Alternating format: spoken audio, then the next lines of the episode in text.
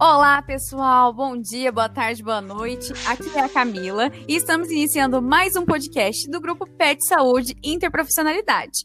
Hoje, com as participações do Lucas. Olá, galera, tudo bem? Eu sou o Lucas, acadêmico do curso de nutrição do grupo PET Saúde Bandeira. Também temos a participação da Andressa. E aí, galera, tudo jóia? Eu sou a Andressa do curso de farmácia da UFMS. E também temos a Tayla. E aí, galera, tudo bom? Eu sou a Tayla, acadêmica de enfermagem pela UFMS. Então, vamos iniciar a nossa discussão, pessoal? E aí, vocês já têm uma ideia bem formada do que é a educação interprofissional? Hoje em dia já está mais claro para mim, sabe? Mas no começo eu não fazia ideia do conceito em si. Eu lembro até que no dia da prova eu comentei com minha amiga. Falei mais ou menos assim: por que será que inventaram outra palavra para algo que já existe? Então, Camila, eu também lembrava de alguns conceitos relacionados à interprofissionalidade, mas não entendia muito bem o que realmente era na prática, e principalmente como que seria trabalhar junto no campo com uma outra profissão. Então vamos aprofundar qual é a definição da Organização Mundial da Saúde. Então, Camila, a educação interprofissional em saúde, ela consiste em uma ocasião às quais os membros de duas ou mais profissões aprendem junto, de forma interativa, na perspectiva da colaboração e para melhoria da qualidade na atenção à saúde. Sim, e essa definição, podemos dizer que ela já está até um pouco batida para gente, né?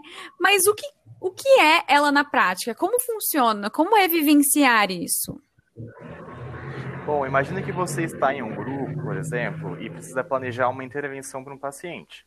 E com isso você se prepara e se dedica a fazer um planejamento sozinho, levando tudo que você aprendeu na universidade. Você acha que sozinho seria capaz de observar e cuidar de todas as necessidades desse paciente? É, eu acho que com esse exemplo é bem mais fácil para entender a interprofissionalidade. Eu lembro que a nossa primeira consulta foi um divisor de águas. A gente estava lá entrevistando a paciente com acadêmicos de enfermagem, nutrição, odonto, farmácia, fisioterapia e psicologia. Cada um acrescentou, perguntou e investigou de acordo com a sua área. E eu percebi que, pelo ponto de vista inter, é possível atender de forma holística. Sim, a Inter é literalmente isso. São vários pontos de vista considerados, né? É aquele ditado: duas cabeças pensam melhor do que uma. Exatamente, Camila. E além disso, todo curso é um universo de conhecimento, como a gente já sabe, né? E cada profissional tem um ponto de vista sobre o mesmo problema. É, trabalhando em conjunto, fica bem mais simples identificar os impasses e qual a melhor intervenção. Agora, se a gente parar para pensar, qual é a diferença entre o trabalho interprofissional para o trabalho multiprofissional? Nossa, Camila, que ótima pergunta. Bom, é, eu vou te dar um exemplo bem didático. É, imagine você indo num posto do seu bairro e chegando lá, você passa pela triagem com a enfermeira, depois você passa pela consulta com o médico e por fim vai na farmácia do posto pegar uma medicação. Isso de ter várias profissões, cada uma no seu espaço físico, avaliando o paciente, é uma equipe multi. Então, nesses casos, o paciente corre o risco de ficar indo e vindo várias vezes sem conseguir a resolução para as queixas dele, né? Quem nunca passou por isso conhece alguém que tenha passado. É, inclusive, também muitas doenças possuem um itinerário de diagnóstico longo e demorado, como, por exemplo, a alergia ao glúten, que pode demorar até 10 anos para realmente se conseguir fechar um diagnóstico.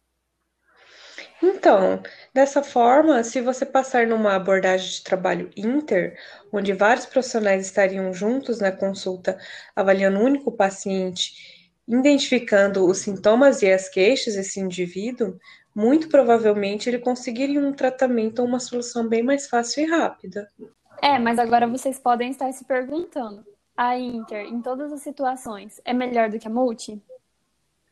Bom, a gente pode dizer que ela é sempre melhor sim, porque no que se refere à atenção e ao cuidado da saúde, ela sempre resulta uma maior segurança e uma maior satisfação no cuidado recebido também pelo paciente.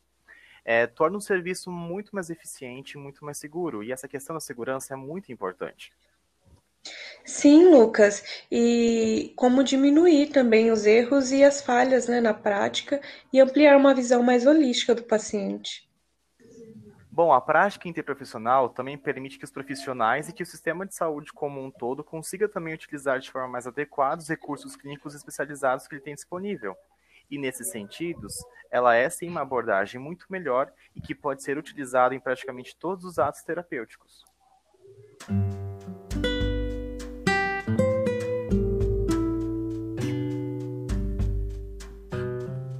Muito bom, pessoal.